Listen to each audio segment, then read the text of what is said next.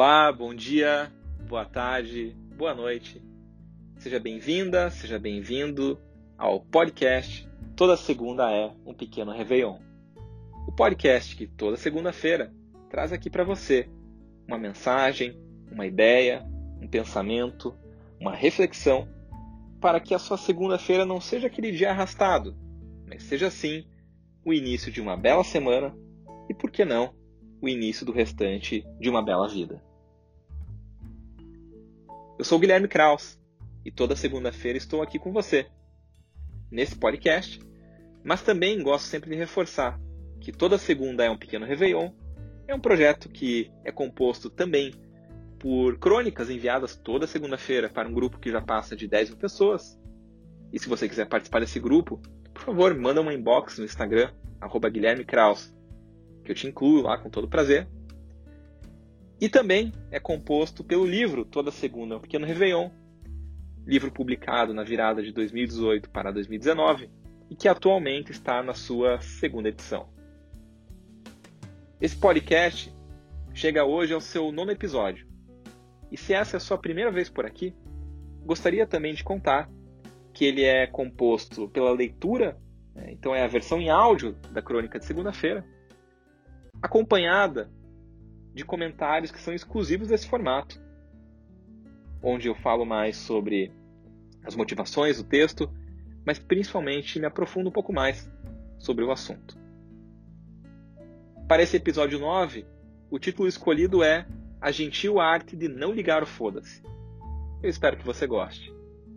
Vamos começar?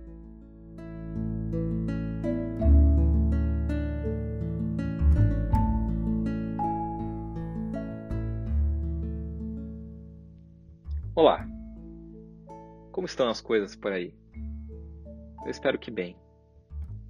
Viver não tem sido tarefa fácil.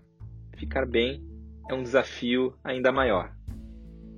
Eu tenho conversado com uma porção de pessoas que simplesmente desistiu, seja de lutar pelo próprio bem-estar ou de respeitar as recomendações da pandemia.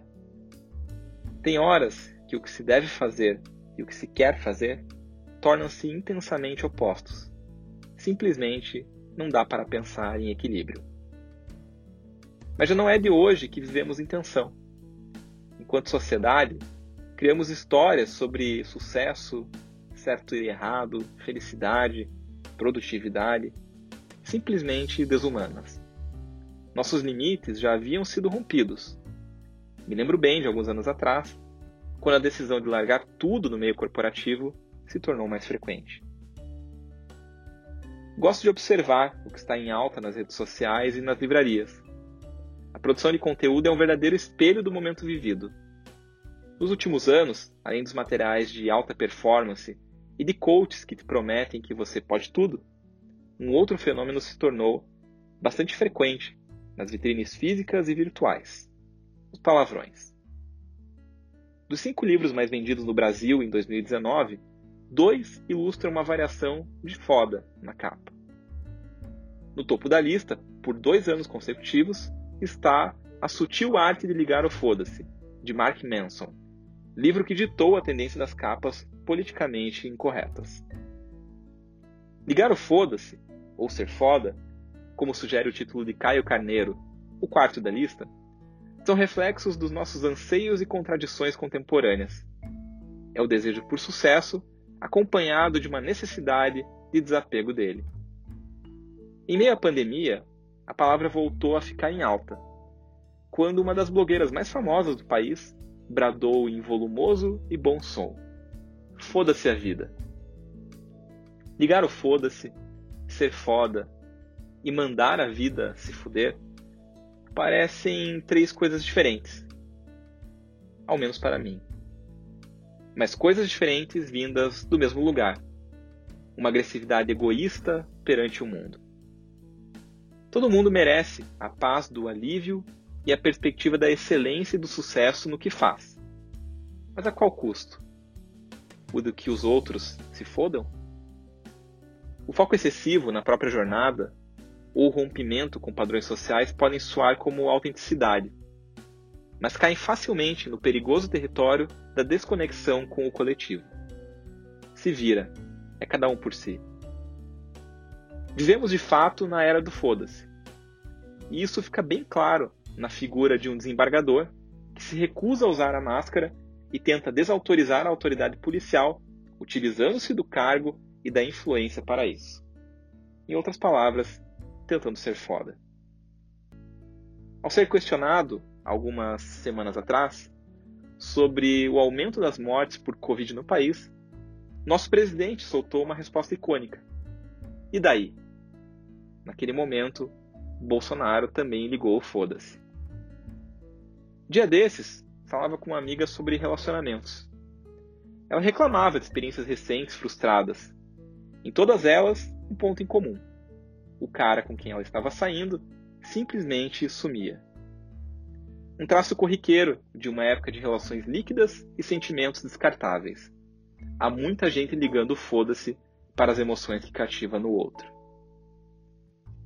Uma sociedade em que todos e todas são fodas e ligam foda-se é uma sociedade que não pode ser chamada de sociedade, uma vez que o dicionário a define como um agrupamento de seres que convivem em colaboração mútua. O foda-se jamais será combustível para a colaboração colaborar é se importar. É possível que você não esteja concordando comigo até aqui e até goste de algum dos livros que eu citei. Bem, eu devo dizer que as páginas de Manson trazem ideias interessantes. E que ao escrever tudo isso, não faço críticas ao conteúdo, mas ao contexto humano que gera mercado para o segmento. Precisamos urgentemente praticar a gentil arte de não ligar o foda-se. Palavras menos comerciais, para começarmos a nos importar. Precisamos urgentemente parar de alimentar a ideia de sermos fodas, dando lugar ao desejo de sermos humanos, vulneráveis e amorosos. Quando foi que o amor saiu de moda? Quando foi que deixamos de nos preocupar uns com os outros? Será que em algum momento tudo isso realmente existiu? Ou é puro romantismo desse texto? A arte mesmo é tratar o outro como gostaríamos que tratassem a nós mesmos. Arte mesmo é tirar um pouco os olhos de nós para olhar para o todo. Eu espero que você tenha uma ótima semana por aí, que a sua segunda seja vivida como um verdadeiro Réveillon. Bem, chegamos aqui já ao término da crônica, mas não ao término do podcast, porque nós temos aqui os comentários sempre no encerramento da leitura. Hoje nós chegamos ao episódio 9, que tem como título A Gentil Arte de Não Ligar o Foda-se. E que é, sim, uma pequena oposição a todo esse movimento que a gente vem enxergando já faz um tempo, dos livros, das palestras, que pregam o ser foda, o ligue o foda-se, que são sim reflexos do momento que vivemos enquanto sociedade. E muitas vezes o desejo de ser foda é uma promessa de felicidade, e o ligar o foda-se é uma promessa de descompreensão. Mas há muito perigo nisso. Porque tanto ser foda quanto ligar o foda-se são atitudes que podem nos desconectar da nossa essência humana de colaboração, do nosso senso de pertencimento a uma sociedade que é formada por uma relação de colaboração mútua. Muitas das atitudes que nos chocam ultimamente tem como premissa justamente isso. A jornada solitária e egoísta de um indivíduo que deseja ser foda, ou então a insensibilidade e falta de consideração de quem simplesmente liga o foda-se. No território dos relacionamentos isso é bem visível. Fala-se muito hoje de responsabilidade emocional. Responsabilidade emocional não tem nada a ver com foda-se. Responsabilidade emocional tem a ver com cuidado. E esse período que a gente vive de pandemia talvez reforce e torne mais claro aquilo que é óbvio, mas que a gente muitas vezes esquece, que é o quanto estamos conectados e a importância vital de cuidarmos uns dos outros. Por isso, escreva esse texto, grava esse podcast com a ideia de que logo a gente pare de ver os livros que estimulam a gente a ligar o foda-se, para que a gente tenha lugar aos livros, às falas, que estimulem a gente a não ligar o foda-se, que estimulem a gente a cuidar um do outro, que estimulem a gente a pensar sobre o ponto de vista colaborativo.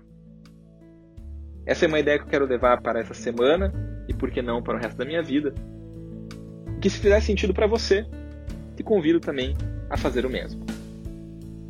Eu sou o Guilherme Kraus e toda segunda-feira, pela manhã, estou aqui no podcast. Toda segunda é um pequeno Réveillon. Se você gostou, por favor, divida esse episódio com amigos e amigas, divida frases, anotações nas suas redes sociais e me ajude a levar essa ideia não só do podcast, mas principalmente do episódio de hoje, de não ligar o foda-se, desenvolver uma atitude mais colaborativa para que a gente possa chegar no maior número de pessoas possível. Até a próxima segunda. A gente se encontra. Um abraço. Tchau.